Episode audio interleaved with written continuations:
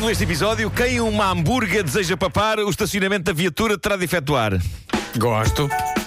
Não tem assim muito interesse, mas como é em rima. Sim, Lá está, é Dia Mundial da Soa bem. Poesia. Claro, claro que sim, está tudo pensado. Uh, bom, uh, antes, de mais, eu- antes de mais vou ter de me revoltar porque não há lugares para estacionar nestas ruas ao pé da rádio. Mas eu não sei o que é que se passa. E eu sei o que é que se passa. Então. Estão a melhorar o alcatrão das ruas e eu apoio isso, mas tenho tendência a apoiar isso só em zonas onde eu não preciso estacionar todos os dias.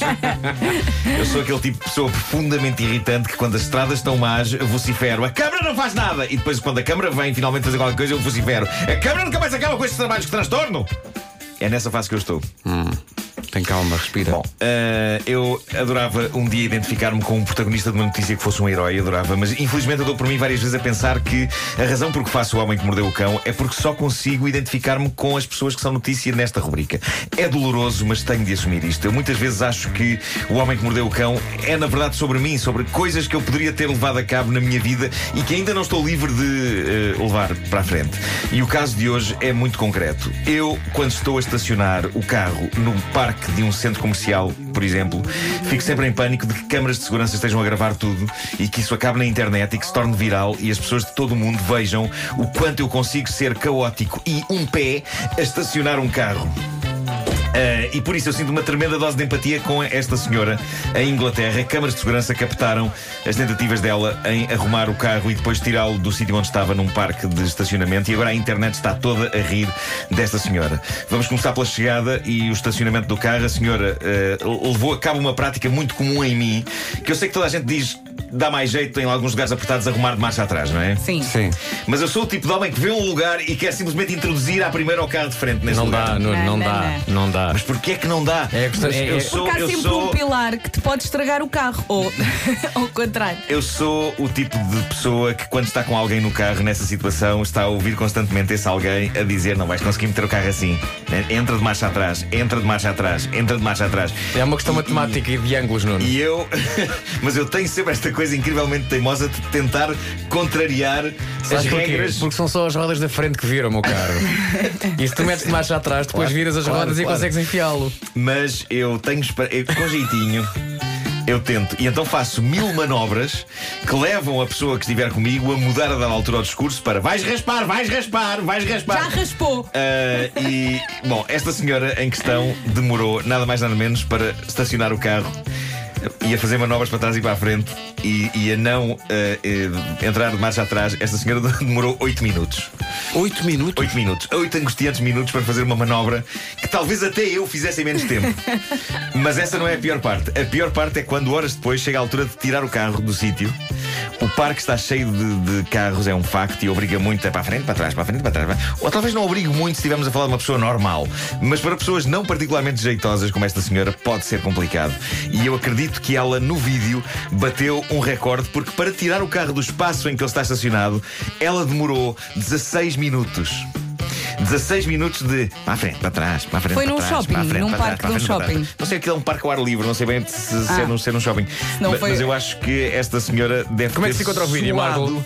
para não bater em ninguém. Eu de... Olha, boa questão. Onde é que eu vi isso? Foi para aí no The Sun ou no Daily Mail. Uh, põe 16 minutes parking. E ninguém foi lá tirar o carro à senhora. Uh, acho que a tentaram ajudar, mas ela, ela não não quis, quis. e depois pirou-se a toda a velocidade. Agora, o mais incrível é que ela fez este, este esforço todo para trás, para a frente, para trás, para a frente, para trás, para a frente, para trás, para a frente, para não bater em ninguém e mesmo assim bateu. Bateu noutro carro que, que estava estacionado. Isto nunca me aconteceu, bater noutro carro, mas uh, eu sei as coisas terríveis que eu penso sobre os donos de carros estacionados que estão a dificultar as manobras do meu carro. Uh, coisas que eu penso e que digo em voz alta. O problema é que os vidros do carro estão fechados, mas eu basicamente culpo pessoalmente todas aquelas pessoas pelo meu sofrimento. Porque é que vieram estacionar aqui? Eu culpo-as de uma maneira incrivelmente expressiva. Ah, e agora, para continuar a temática de carros, isto é giríssimo. Já, já toda a gente usou aquele sistema de comprar comida em alguns restaurantes que é o drive-thru. não é? eu, eu adoro isso. Eu adoro tudo o que me permita levar a cabo compras sem o desconforto de ter de sair do carro. O meu sonho é, digo-vos, entrar com o carro para dentro de um shopping ou de um supermercado e abrir o vidro e fazer as minhas compras pondo a mão de fora só. Ah, e depois vou de carro até à caixa e pago e depois saio. E nunca saí do carro. E eu sei que neste momento não posso levar isso a cabo porque creio que seria preso. Ah, creio que ainda não há nenhum centro comercial ou supermercado onde eu possa entrar com o carro sem que as pessoas Sim. achem que eu sou um completo Al- lunático. além do preso, eras capaz de ferir algumas pessoas. Talvez. Se calhar, mais Talvez. importante, Mas se calhar. Não é? Talvez, Que talvez. na última vez que o Marco teve uma ideia, fomos todos parar à, à IKEA. E Pois foi, pois foi, lá. é Portanto, verdade. Ainda nos vão propor que a gente faça isso. Bom, olá, continente. Mas voltando a esta ideia do drive-thru, eu acho isto ótimo, acho eu, e acho uma senhora americana de 44 anos de Long Island que agora está nas notícias. E porquê é que ela está nas notícias? Bom, ela, ela viu a cabine do restaurante de drive-thru, aproximou-se da janela com o carro e disse: Olha, boa tarde, era um hambúrguer com bacon, ovo e queijo. E depois ficou muito surpreendida com a resposta, porque a resposta foi: Mas minha senhora, está a tentar entrar numa penitenciária, esta é a cabine do controle de segurança.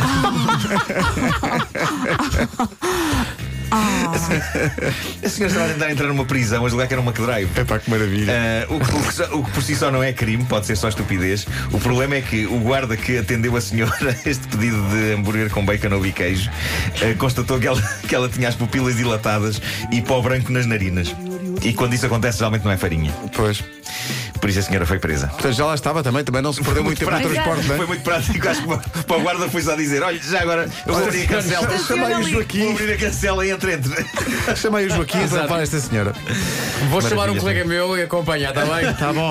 Mas é um hambúrguer. Mas É um não, hambúrguer. eu queria uma cola, sim, É, sim. cola. vai, claro. vai se sentar no restaurante. Vamos tratar da cola, sim, sim. O homem que mordeu o cão. Depois das nove, uma hora completamente diferente das manhãs da comercial.